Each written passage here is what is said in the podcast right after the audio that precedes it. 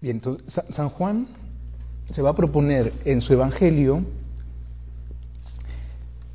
más que llevar a la fe a sus oyentes, porque está escribiendo a una comunidad creyente. San Juan no está escribiendo a, a paganos, sino ya a una comunidad de creyentes. Entonces, más que llevarlos a la fe, con su, con su escrito quiere llevar a esta comunidad ya creyente a una fortificación de su fe, a que su fe sea más robusta, más fortalecida, a fortalecer la fe finalmente de todos aquellos a quienes escribe.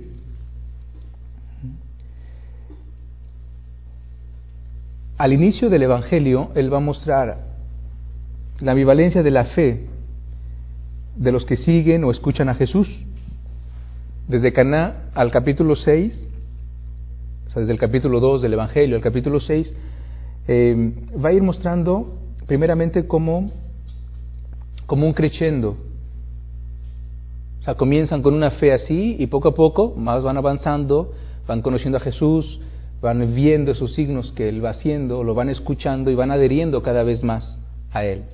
Una fe que finalmente va en crecida, que así debería más o menos de ir siempre nuestra fe. Vamos a ir viendo ese creciendo, porque a partir del capítulo, de la segunda mitad del capítulo 6, vamos a ver justamente lo contrario. O sea, él va a mostrar como un creciendo en esta adhesión a Jesús y después una caída de esa fe, un decreciendo. es, em, hace parte de esa realidad humana.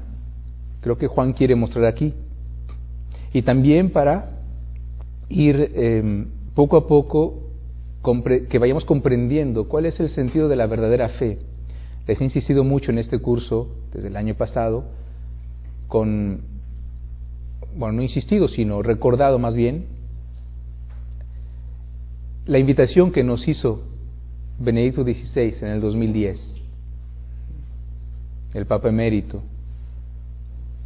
Les recuerdo que en el 2008 tuvimos eh, un sínodo referente a la palabra de Dios. De cada sínodo los papas escriben después una carta apostólica post-sinodal, donde dan todos los resultados del sínodo y finalmente las conclusiones y las directivas que la Iglesia, a través del sumo pontífice de los obispos, pues nos van dando. En este caso, ese sínodo del 2008 sobre la palabra de Dios, en el 2010, Benedicto XVI nos da una exhortación apostólica postsinodal, se las he mencionado en este curso, es uno de los textos a leer y a trabajar, estudiar en un estudio bíblico, que se llama como el documento? De Iberum, dicen por acá, ¿quién da más? Sí les mencioné de Iberbum, pero de Iberbum, figúrense que es del 1960 y que el de Iberbum es Concilio Vaticano II, yo estoy hablando del, del 2010.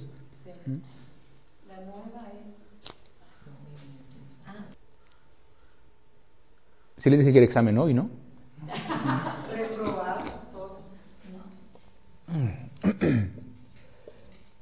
Verbum Domini.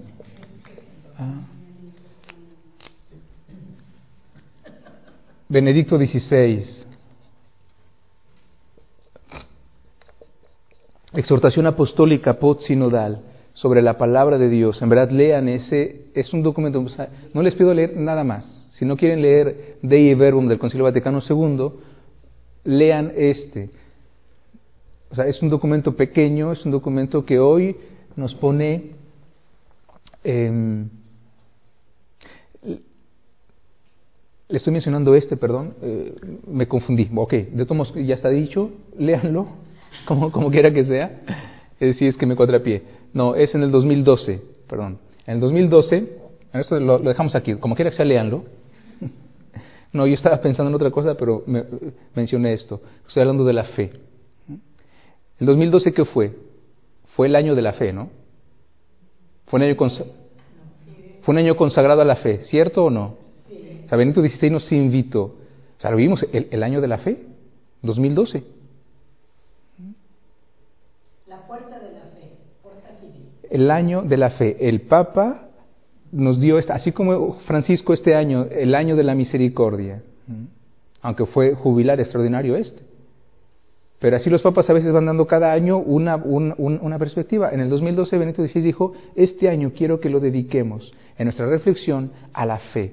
Y escribió un documento que se llama una bula, eh, Porta Fidei. Igual chiquitito de 15 páginas nomás, en donde él está diciendo justamente este año quiero que reflexionemos, que la iglesia entera reflexione, los cristianos, los católicos, sobre lo que es la fe. ¿Qué es la fe? Que tengamos em, ideas más claras sobre aquello de, pues que es la base de todo. Nos decimos creyentes, nos decimos tener fe, pero a esa sola respuesta, a esa sola pregunta, pero a ver, dime qué es la fe. Y no solamente lo que tú piensas, sino realmente lo que la iglesia enseña, lo que los evangelios nos dicen, lo que Jesús nos dice de la fe.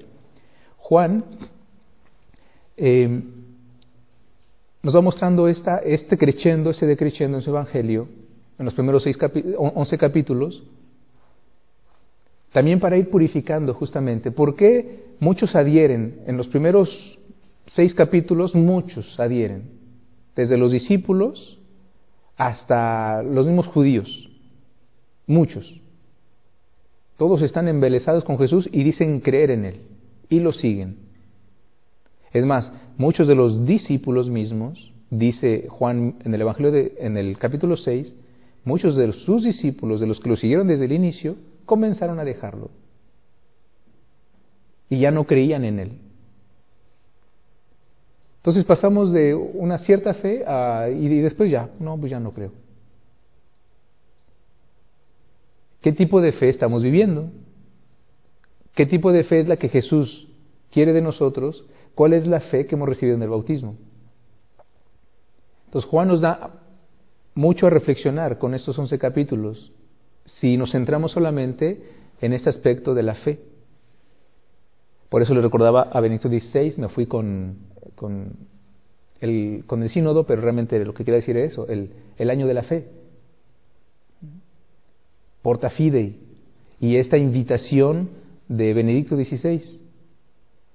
Descubramos, reflexionemos, porque él invitaba eso, a reflexionar sobre lo que era la fe como virtud teologal, lo que era la fe como, como esta potencia que tenemos todos para encarnarla en nuestra vida, en nuestros actos, y poder entonces mover montañas como el Señor prometió, para quien se decidiera un día hacer uso de aquel don que todos tenemos.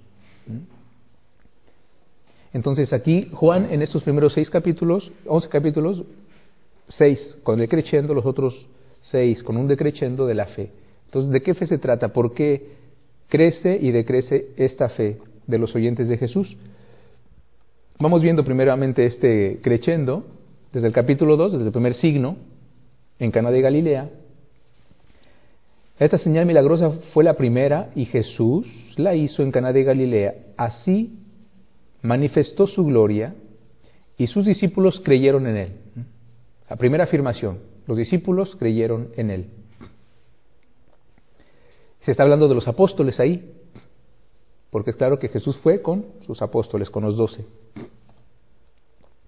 Después Jesús se queda en Jerusalén durante la fiesta de la Pascua y muchos creyeron en él, nos dice Juan. Es la primera Pascua que menciona Juan en, el, en su Evangelio. Va a haber tres Pascuas en el Evangelio de Juan. Por eso hablamos de tres años de la vida apostólica de Jesús. Esta es la primera. Y también, al ver las señales milagrosas que hacía, creyeron en él. Muchos Fuera del circo de los discípulos, de los apóstoles, ahora muchos de los judíos que asisten a esta fiesta de la Pascua creen en Él también. Pero Jesús no se fiaba de ellos, pues los conocía a todos y no necesitaba pruebas sobre nadie, porque Él conocía lo que había en cada persona. O sea, muchos creyeron en Él, pero Jesús, quiere decir que su fe, o sea, que esta, esta creencia, esta adhesión de fe de ellos, no es todavía la que Jesús está buscando. Entonces Jesús se no, no, se fiaba de ellos. Okay, dicen que creen en mí, pero yo sé bien, yo sé bien que esta fe no es la que la que yo busco. No es esta adhesión personal, no es esta adhesión que va más allá del signo.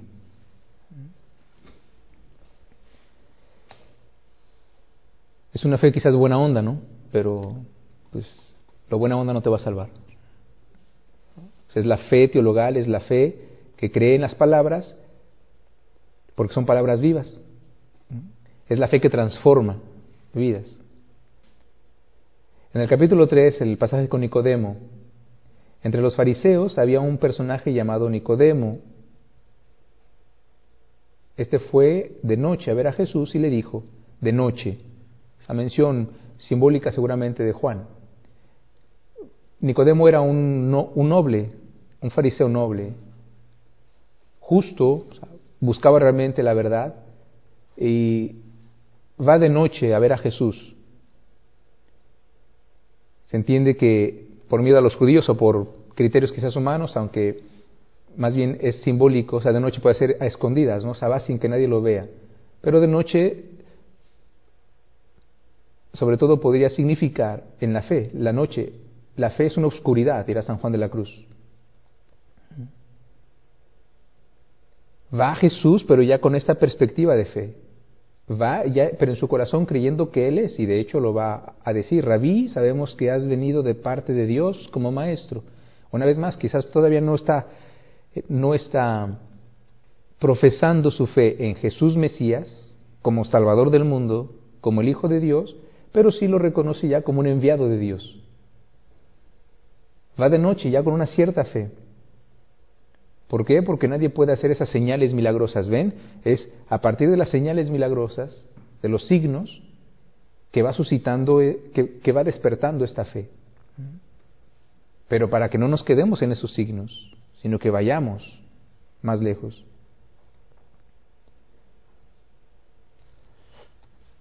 Después, en el capítulo 4, después del pasaje con la samaritana, Muchos samaritanos de aquel pueblo creyeron en él. Ahí salimos ya del pueblo judío y entramos a los samaritanos, este pueblo enemigo, enemistado desde siglos con los judíos. Ellos creyeron en él por las palabras de la mujer que les había dicho, miren, alguien que encontré que me dijo todo lo que he hecho. Cuando llegaron los samaritanos donde él, le pidieron que se quedara con ellos y se quedó ahí dos días. Muchos más creyeron al oír su palabra. La mujer, al testimonio de la samaritana, muchos creen, pero cuando van y lo escuchan a él directamente, y que dos días Jesús pasa con ellos y que lo escuchan a él, muchos más creyeron al oír su palabra. ¿Ven? Aquí ya pasamos, porque con la samaritana no es un signo como tal, o sea, no hay ningún milagro, bueno, si hay el verdadero milagro que es la transformación del corazón, pero no hay ningún, no hay mm, un hecho extraordinario físico eh, realizado por Jesús, más la conversión de esta mujer, que realmente eso es el milagro, la conversión del corazón. Una mujer que dejó su cántaro ahí, o sea, que reconoció que el único que la podía colmar es, esa sed de amor era aquel que, que ella había encontrado, el verdadero esposo ella al ir a anunciar esta, esta buena nueva, muchos creen en ella. Pero cuando escuchan a Jesús, muchos creen en Él ya no por ningún signo, ni por las palabras de la mujer, por su conversión, sino simplemente por su palabra. ¿Ven? Aquí Juan va subiendo de tono. Una fe que es a partir de la palabra. San Pablo, en la carta a los Romanos, capítulo 10, él va a decir, la fe viene por la escucha de la palabra. Porque todo comienza ahí.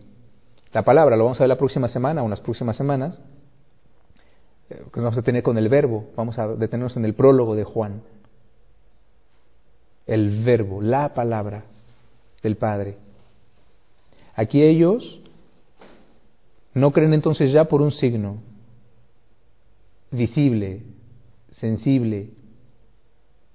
Creen por las palabras de la mujer muchos, su conversión, pero sobre todo creen muchos más al oír su palabra. Qué padre sería, ¿no? normalmente ese es el, es el objetivo. Esta, la Biblia nos trata para eso, leerla y decir, creo. ¿Se que se los dije muchas veces? Que Dios no nos, no nos dejó la Biblia para que la entendamos. No en primer lugar. Claro que estamos llamados a entenderla, pero no en primer lugar. Lo primero que Dios quiere al cuando yo leo la, su palabra, es que crea en Él. Que aunque no haya entendido nada, diga, pues amén. No te entendí nada, pero creo que lo que me has dicho es palabra viva, que es para mí y que me transforma. Para aplicarla no sé cómo, porque no te entendí, pero bueno, tu Espíritu Santo me hará entender. El estudio, la cooperación que yo haga con esta palabra, pues me llevará un poco a poco al entendimiento. No tanto intelectual, sino el Espíritu Santo que actuará en mí por este esfuerzo, por esta cooperación que hago, de leerla, de estudiarla. La primera actitud que tenemos que tener para leer la Biblia es la fe. O sea, léela con fe. No necesitas tener estudios universitarios, bíblicos, para leer la palabra de Dios. Simplemente que entres por el camino de la fe y si eres bautizado, esa fe la tienes y la comprensión te la va a dar Él, con o sin estudios. Claro, el estudio, quienes podemos hacerlo, lo debemos hacer, como ustedes que se dan este tiempo para ir poco a poco profundizando, conociendo más la palabra de Dios, para leerla entonces cada vez con más fe. Y esta fe que adhiere a su palabra, así como ya en este momento los samaritanos. Le dicen a la mujer, ya no creemos por lo que tú has contado, nosotros mismos lo hemos escuchado y sabemos que este es verdaderamente el Salvador del mundo. Ellos ya llegan a esa conclusión. Él es el Salvador del mundo. Dejar de escuchar la palabra de oídas. Como aquellos que dicen, pues como dice Pablo, Señor, que la mujer tiene que ser sumisa a su marido. Y te lo dicen enfrente de la mujer, ¿no? Para que escuche. En serio, ¿lo dice quién? Pablo. No, bueno, la Biblia, dicen, ni siquiera Pablo. Lo dice la Biblia, en serio. ¿En dónde lo dice la Biblia? Pues no saben ni en dónde, pero dicen que la Biblia lo dice. ¿Mm? Y aquellos más un poquito que porque alguien se los dijo que es San Pablo quien dice eso, ¿en dónde? O sea, ni siquiera han leído el texto, ni siquiera saben en qué carta, en qué libro está, ni siquiera saben el contexto, ni por qué Pablo lo está diciendo, pero ellos lo repiten porque les conviene porque son machos. La mujer tiene que estar sumisa a su marido, lo dice la Biblia. Estos hombres le dicen, ya no te creemos por lo que nos has dicho.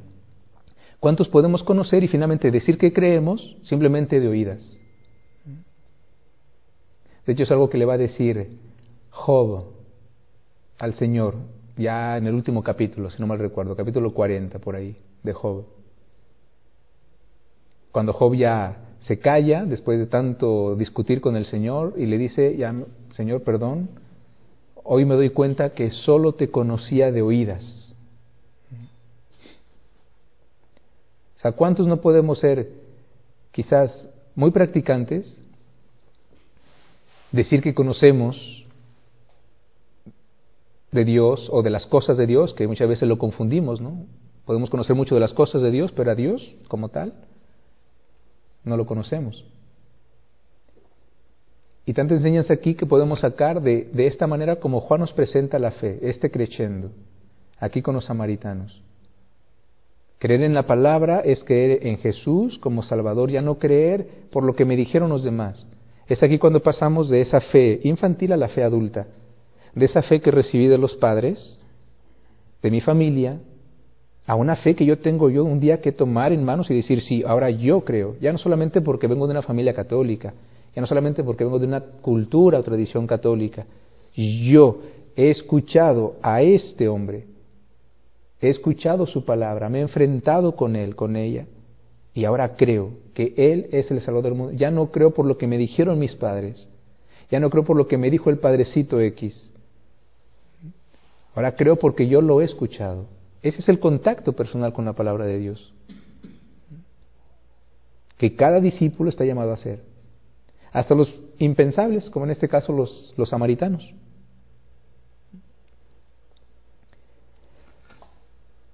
El funcionario del capítulo 4 igual, al final, le dijo, Señor, ten bondad de venir antes de que muera mi hijo. Jesús le contestó, puedes volver, tu hijo está vivo. El hombre creyó en la palabra de Jesús. Se regresa a su casa. Al llegar cerca de su casa, se topa con sus sirvientes que venían a decirle que su hijo estaba sano. Les preguntó a qué hora se había mejorado el niño y le contestaron ayer, a la una de la tarde. ¿Ven? El camino fue largo, ¿eh? o sea, fue a buscar a Jesús, pero fue un día de camino. Cuando Jesús simplemente le dice, regrésate a tu casa, tu hijo está sano. Él cree, el hombre cree en la palabra de Jesús. Otra insistencia de Juan aquí, lo mismo. Antes del signo, cree y hay una adhesión, o sea, creyó a la palabra y bueno, pues regresas a su casa. Ahora que él fue a pedirle que, que fuera Jesús con él. O sea, ven conmigo. El hombre entonces cree en la palabra de Jesús, se pone en camino, sus, al día siguiente sus sirvientes vienen a su encuentro, él les pregunta a qué hora se mejoró y le dicen ayer a la una de la tarde se le quitó la fiebre. El padre comprobó que a esa misma hora Jesús le había dicho, tu hijo está vivo. Y creyó él, o sea, reafirma su fe, la fe del día anterior. La reafirma, pero ya no solo, ahora con toda su familia.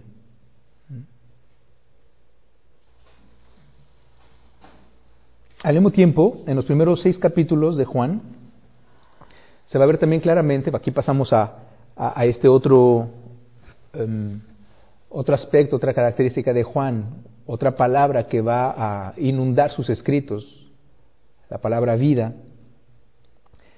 Al mismo tiempo, en esos primeros seis capítulos, se ve claramente una progresión en esta manifestación de la vida. Es uno de los términos, una vez más, más característicos de Juan. ¿Por qué? ¿Por qué lo pongo aquí en paralelo? Porque la fe a la que Jesús quiere llevar es una fe que es portadora en ella misma de una vida nueva. Jesús ha venido para darnos vida y una vida en abundancia, dirá él, en el capítulo 10. Entonces, en los primeros cuatro capítulos, por ejemplo, en el prólogo, ya desde el prólogo, la palabra vida que aparece muchas veces, el verbo tenía vida en él, y para los hombres la vida era luz el otro término. Fe, luz, vida. Con Nicodemo, así amó Dios al mundo, le dio al Hijo único para quien cree en Él no se pierda, sino que tenga vida eterna. La fe conlleva a la vida, la fe en Jesús, la fe en su palabra, que es su persona, puesto que Él es el verbo de Dios, nos lleva a la vida. Y no cualquier vida es la vida eterna. Mismo capítulo 3, el que cree en el Hijo vive de vida eterna. Tampoco es algo para el futuro, es algo que llevamos experimentando en el hoy, en el presente, en ese acto mismo de fe. Pero el que se niega a creer en el Hijo se queda con él, con el Dios que condena. Nunca conocerá la vida. con la samaritana, en su diálogo con ella, el que beba del agua que yo le daré, nunca volverá a tener sed. El agua que yo le daré se convertirá en él en un chorro que salta hasta la vida eterna. La fe a la cual Jesús nos quiere llevar, a la cual Juan, mejor dicho, nos quiere llevar, es esta fe que es portadora de una vida, de una vida nueva, de una vida eterna. Es decir, que no es esta vida natural, Con Nicodemo lo va a hacer bien, ver bien claro, con los dos nacimientos. Es necesario que renazcamos una vez más, dice Jesús a Nicodemo. Pero al mismo tiempo también Juan nos dice que esta vida ya es para comenzarla aquí abajo, esta vida eterna, en este 3.36. El que cree en el Hijo vive ya de vida eterna. No dice vivirá, vive en presente. No es esta vida natural, es la vida eterna, pero una vida eterna que comienza ya en este mundo a partir de la fe. En el capítulo 5, vienen todas las veces que aparece, al menos solamente en esos versículos, la palabra vida, que está en negrita. Como el Padre resucita a los muertos y les da la vida, también el Hijo da la vida a los que, a los que Él quiere. El Padre da vida.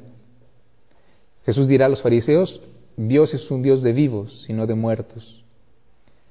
En verdad les digo, el que escucha mi palabra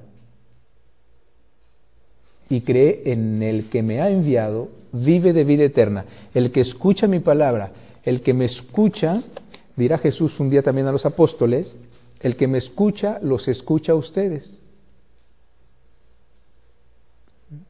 No, el que los escucha, me escucha. Y el que me escucha, escucha a aquel que me envió.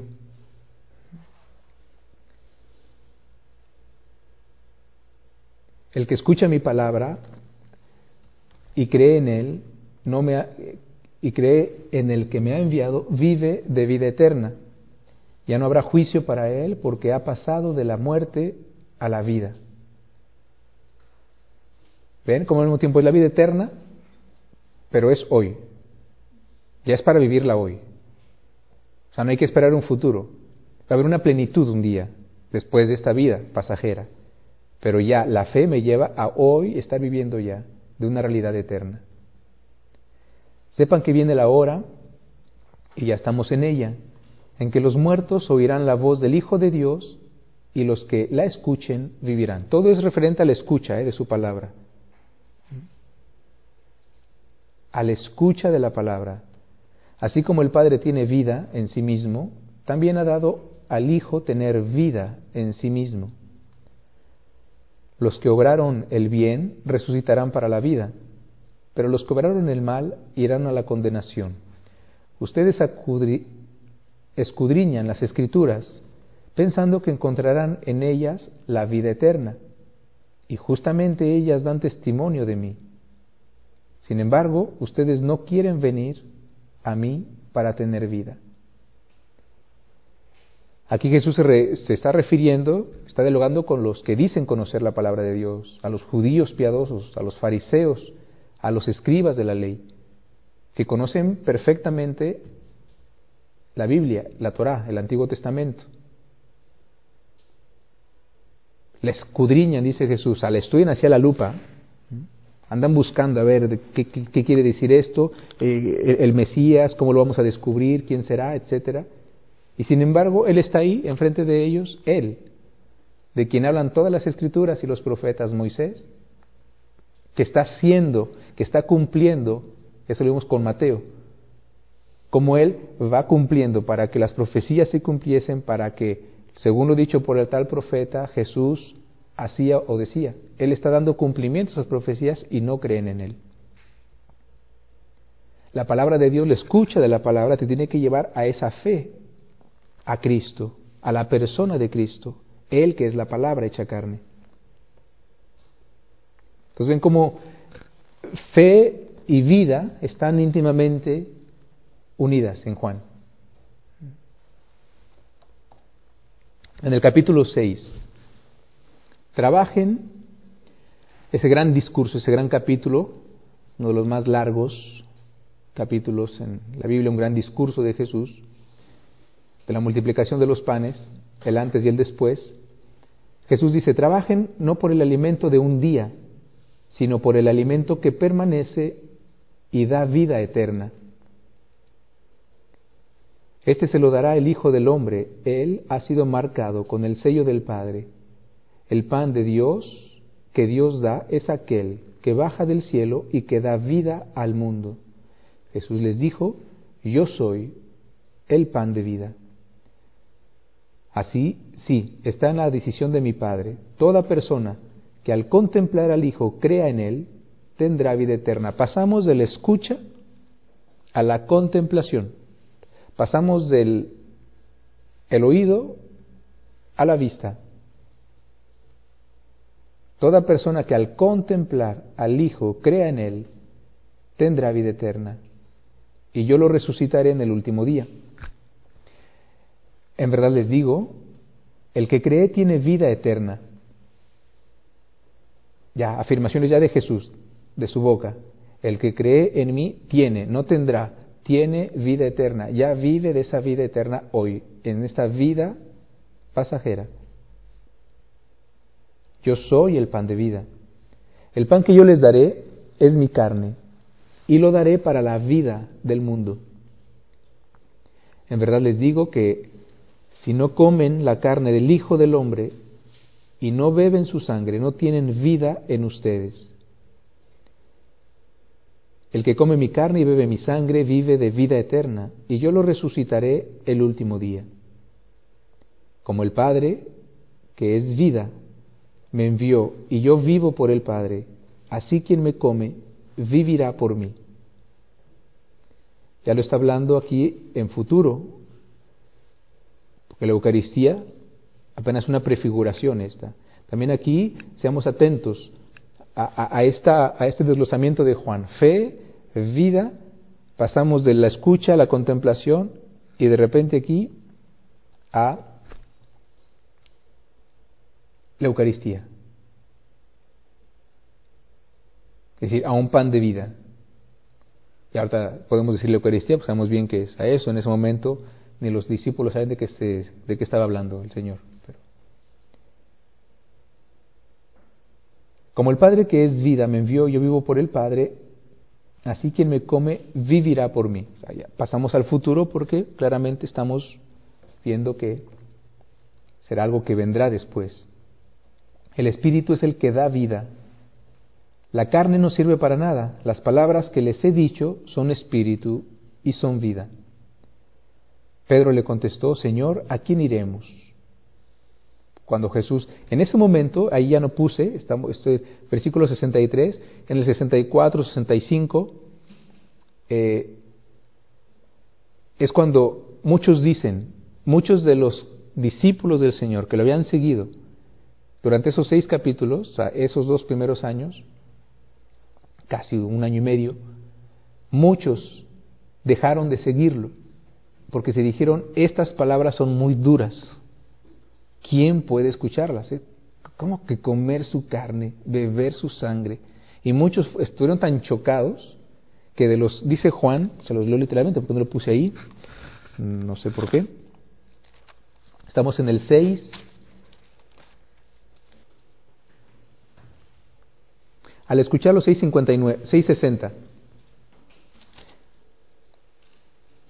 Al escucharlo, ciertos, cierto número de discípulos de Jesús dijeron, este lenguaje es muy duro, ¿quién querrá escucharlo?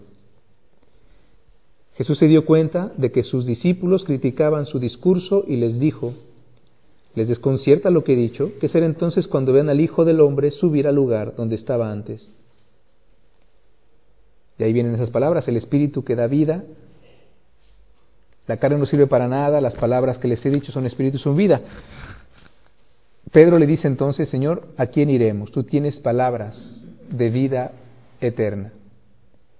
Eh, toda esta insistencia de Juan, fe, vida, vida eterna ya hecha presente para quienes creen.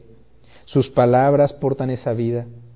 Esa vida eterna nos será dada para quien coma y beba su sangre, la Eucaristía, que ahí entra este gran discurso sobre lo que será la prefiguración de la Eucaristía más clara en, en Juan.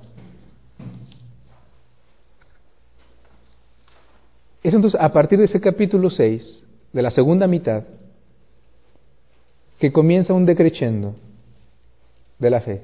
Hasta ahí todo iba más o menos bien. Y a partir de aquí Juan comienza a mostrar en esta segunda mitad de su primer libro, o sea, no el primer libro, sino de esta primera parte del, de su Evangelio, de los primeros once capítulos, en donde lo que domina es los signos, signos que son dados para que creamos, pero de qué fe se trata. Y entonces comenzamos a ver este decrechendo. Ahí mismo, bueno, el pasaje es que aquí está, por eso no lo puse anteriormente. Al escucharlo, cierto número de discípulos de Jesús dijeron, este lenguaje es muy duro, ¿quién querrá escucharlo? Jesús se dio cuenta de que sus discípulos criticaban su discurso y les dijo, criticaban su discurso, primeramente están sorprendidísimos con su palabra, se la comen y de repente comienzan a criticar su discurso, a criticar su palabra. ¿Qué será entonces cuando ven al Hijo del Hombre subir al lugar donde estaba antes? El Espíritu es el que da vida, la carne no sirve para nada. Las palabras que les he dicho son espíritu y son vida. Pero hay entre ustedes algunos que no creen. Si son discípulos, si son discípulos son aquellos que ya nos mencionó Juan en los capítulos anteriores que creyeron en Él y que lo seguían. Son de esos de los que Jesús dijo, en la primera Pascua, sí, pero no me fío de ellos. Porque yo sé lo que es, yo sé de qué fe se está tratando, no es la fe que yo quiero. Y sí me van a seguir, pero y aquí Jesús lo reafirma, hay entre ustedes algunos que no creen, o sea, no creen de la fe verdadera, de la que yo quiero suscitar en ustedes. Porque Jesús sabía desde el principio Estamos en el capítulo 3, ¿no? Ahorita les leí, la primera Pascua. Jesús sabía desde el principio quiénes eran los que no creían y quién lo iba a entregar. Y agregó, como he dicho antes, nadie puede venir a mí si no lo concede el Padre. A partir de entonces, ese lapidante versículo 66. A partir de entonces, muchos de sus discípulos se volvieron atrás y dejaron de seguirlo. Pasamos al capítulo 7 y sigue el decreciendo. Y aquí van a entrar entonces otra, vamos a ver que una palabra que va a comenzar Juan, o sea, que va a comenzar en, en el Evangelio a, a salir, a partir de ese capítulo 7 es los contrarios. Va a aparecer menos la vida, va a aparecer más la palabra muerte. Va a aparecer menos la palabra luz, va a aparecer la palabra tinieblas. Va a aparecer menos la fe y va a aparecer más la palabra incredulidad. O sea, hay un decreciendo, un bajón capítulo 7, versículo 1. Después de esto, Jesús, o sea, después de ese gran discurso del capítulo 6, y Jesús iba de un lugar a otro por Galilea. No quería estar en Judea porque los judíos deseaban matarle. Algunos habitantes, en el versículo 25, algunos habitantes de Jerusalén decían, ¿pero no es este el que quieren matar? Los judíos, Versículo 30 de ese mismo capítulo 7, los judíos hubieran querido llevarlo preso, pero nadie le puso las manos encima porque todavía no había llegado su hora, su muerte. Versículo 33, Jesús les dijo, todavía estaré con ustedes un poco más de tiempo y después me iré al que me ha enviado, hablando de su pasaje, su Pascua hacia su Padre, la redención a través de la cruz, su muerte Versículo 51, mismo capítulo.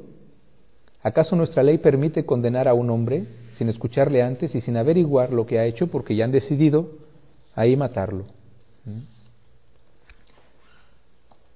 Capítulo 8, seguimos con el decreciendo. Y una más seguimos ahí con estas palabras contrarias a lo que fueron las palabras de los, de los primeros seis capítulos. Fe, vida, capítulo 8, el pasaje con la mujer adúltera. Maestro, esta mujer es una adúltera y ha sido sorprendida en el acto. En un caso como este, la ley de Moisés ordena matar a apedreadas a la mujer. ¿Tú qué dices? Vuelvo a recordar en el paréntesis, en el Deuteronomio, en el, en el Levítico, esta ley decía que es a los dos. Se saca a los dos a la calle y a los dos los apedrean hasta morir. Pero aquí también le componen. Y por eso Jesús dice, el que esté libre de pecado, bola de adúlteros, que le tire la primera piedra. Igual ahí están tergiversando la ley. La ley de Moisés dice,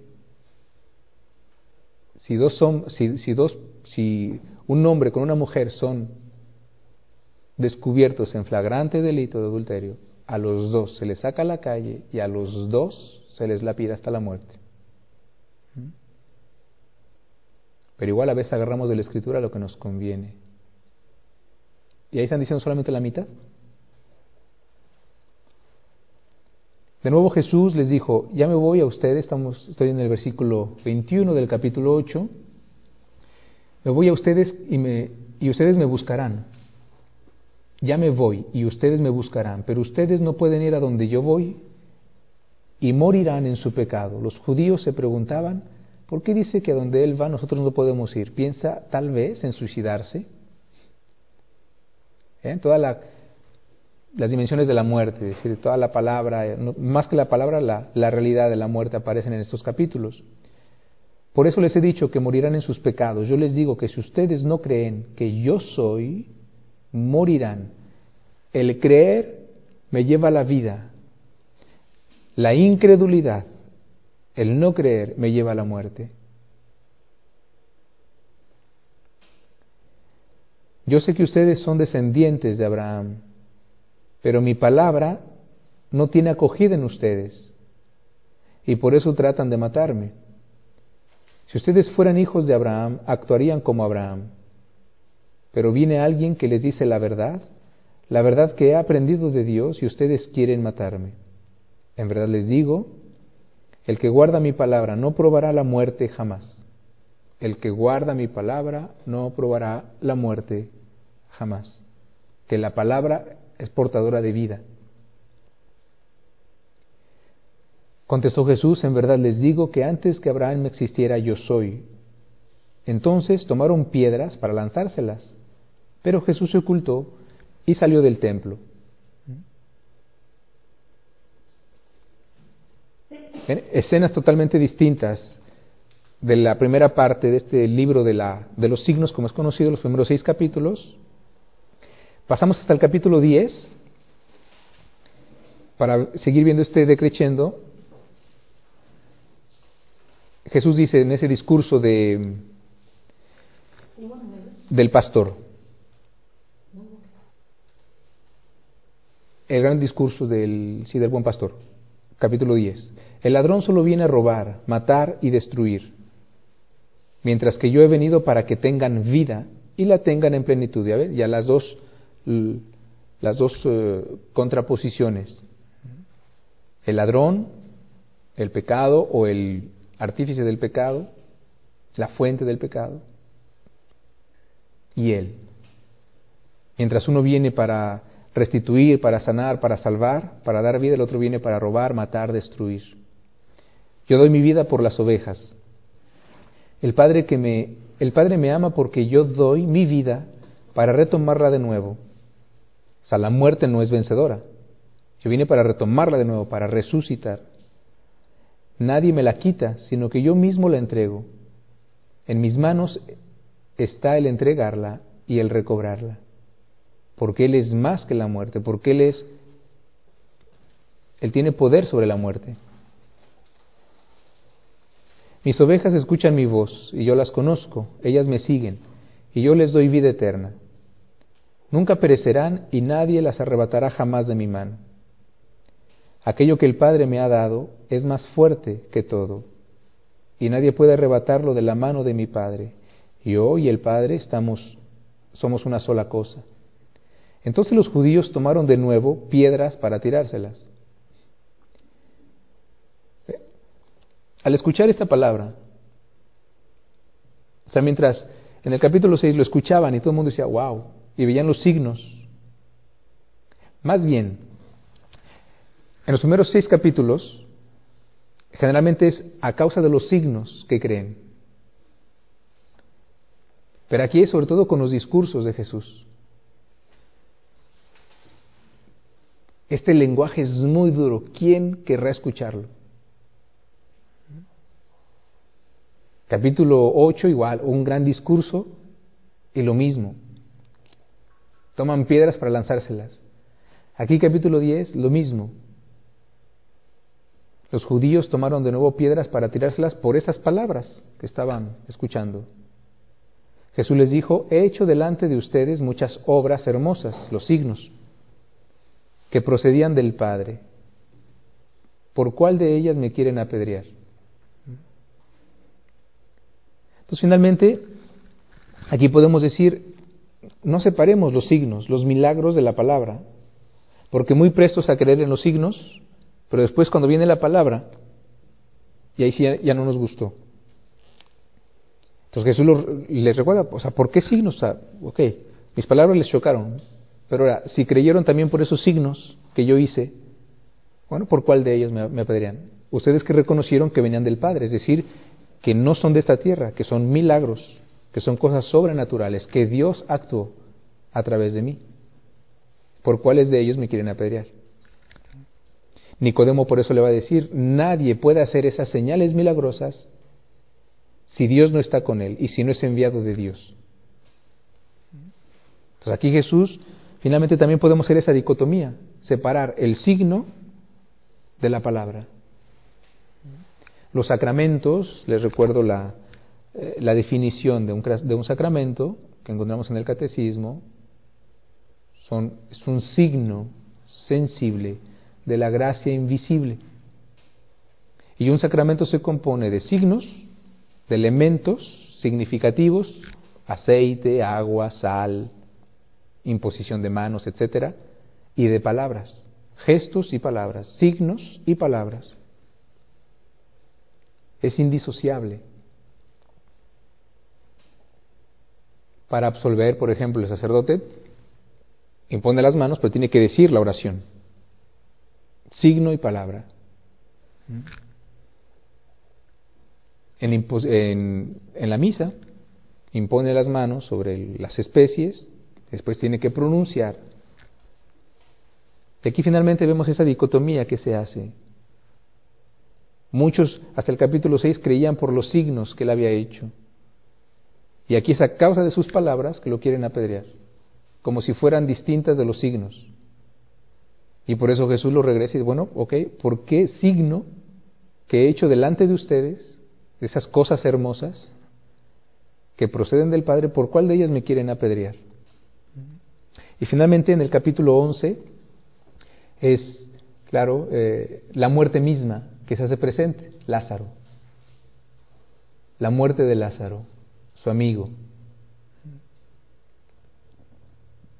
Ahí me quedo, la próxima vez partiré de este último capítulo, del decrechendo, en este primer eh, libro de la, esta primera parte del Evangelio, los primeros once capítulos, llamado libro de los signos, y que vemos este, este crescendo y decrechendo.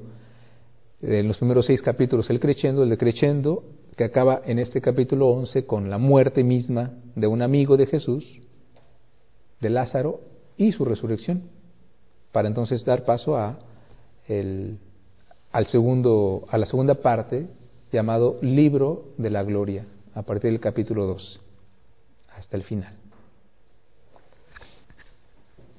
Gloria al Padre, al Hijo y al Espíritu Santo